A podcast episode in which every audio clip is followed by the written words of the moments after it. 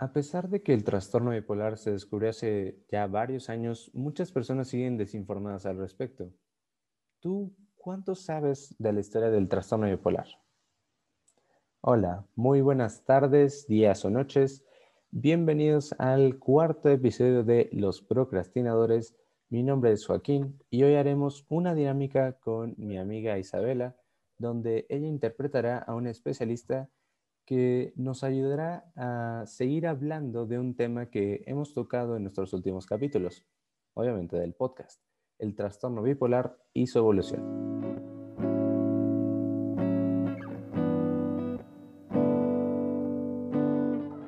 Los procrastinadores.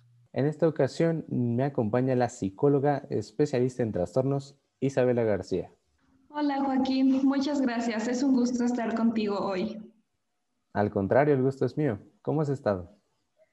La verdad he estado muy emocionada por venir y compartir contigo y el público todos mis conocimientos. Sí, parece que te apasiona lo que haces. ¿Siempre supiste que querías ser psicóloga? Sí, desde pequeña he tenido una gran curiosidad por el conocimiento sobre la mente de las personas y también en cómo ayudarlas. Así que me pareció una excelente opción estudiar psicología. Pues qué emocionante tener a alguien como tú hoy con nosotros. A lo largo de nuestro podcast hemos hablado sobre las psicopatologías y comenzamos a tocar el tema de la bipolaridad. De hecho, este es nuestro último capítulo que va a tocar directamente el tema. Y pues me pareció una muy buena idea tener un cierre a este tema dando un vistazo a la historia del trastorno. Así que el micrófono es todo tuyo. Gracias, Joaquín. Bueno, para empezar haré una corta introducción a su historia y orígenes y veremos desde diferentes perspectivas su impacto en la sociedad y qué aprendemos sobre su impacto en la sociedad. Así que, bueno, muchas veces este, como personas debemos de saber la historia y el origen del trastorno para realmente comprenderlo. Citando a Naucas, Frecuentemente asociamos la depresión a un estado de profunda melancolía y apatía, pero lo cierto es que dos tercios de las depresiones pertenecen al espectro bipolar.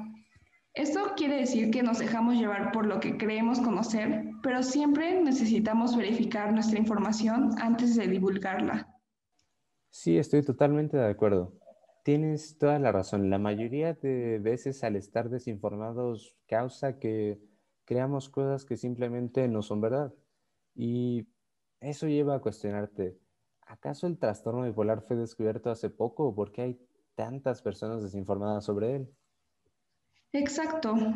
Pero de hecho en la antigua Grecia tuvo a Hipócrates como primer médico en tratar este trastorno. Así que se encontró que tenía varios registros sobre síntomas que padece un paciente con trastorno bipolar y también se encontró información que presenta observaciones de este descubrimiento. De hecho, se creía que la melancolía y manía eran dos puntas de la dolencia mental, así que no podían convivir en una misma enfermedad, la cual sería la bipolaridad. Mm, pero eso no es cierto, ¿sí?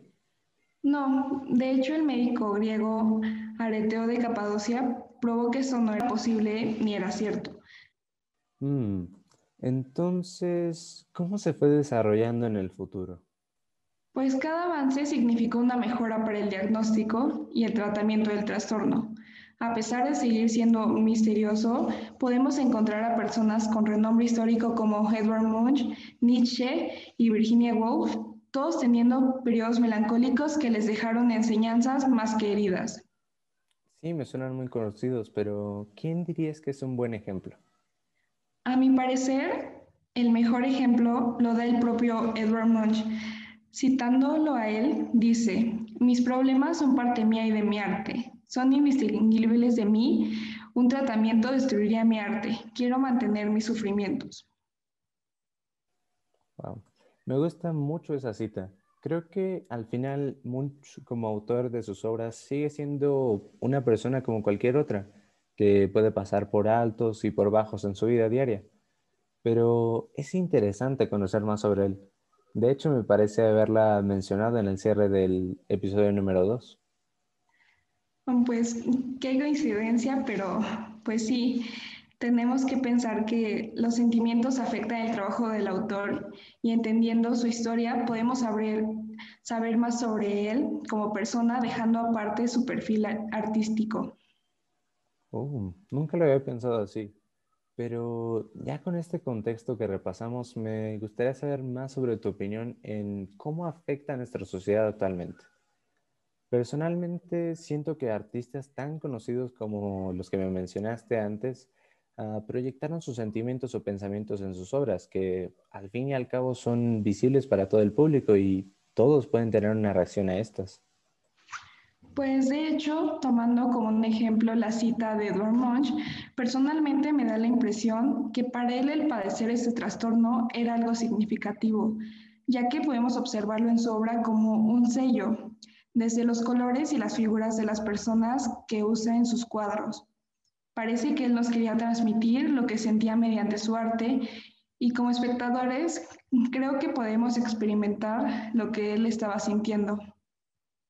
Sí, estoy totalmente de acuerdo contigo.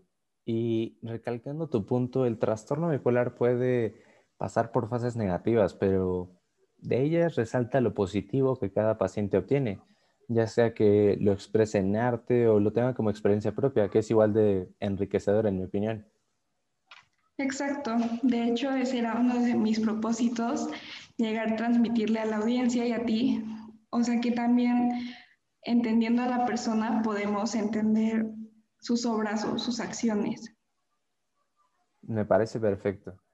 Bueno, lamentablemente se nos está acabando un poco el tiempo, Así que tendré que empezar a despedirte, pero te agradezco mucho que nos hayas podido acompañar hoy para contarnos tanto sobre la bipolaridad y cómo ha afectado a nuestra sociedad, ya sea en la actualidad o desde un poco antes.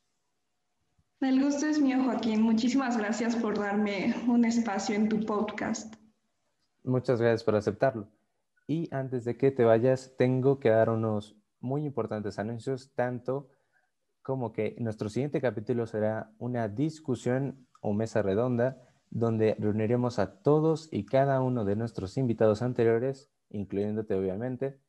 Así que no se pueden perder el siguiente capítulo de Los Procrastinadores. Será el capítulo 5 y conocerán la opinión de todos y cada uno de nuestros invitados, además de la mía. Así que acompáñenos, no se lo pueden perder. Muchas gracias por escuchar, por llegar hasta aquí y Cualquier cosa estamos muy pendientes de sus comentarios. Nos vemos en el último capítulo. Gracias.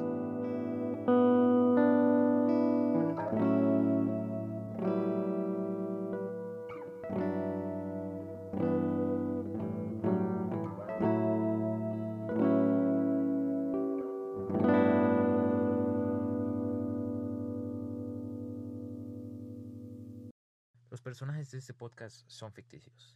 Toda la información presentada fue anteriormente investigada.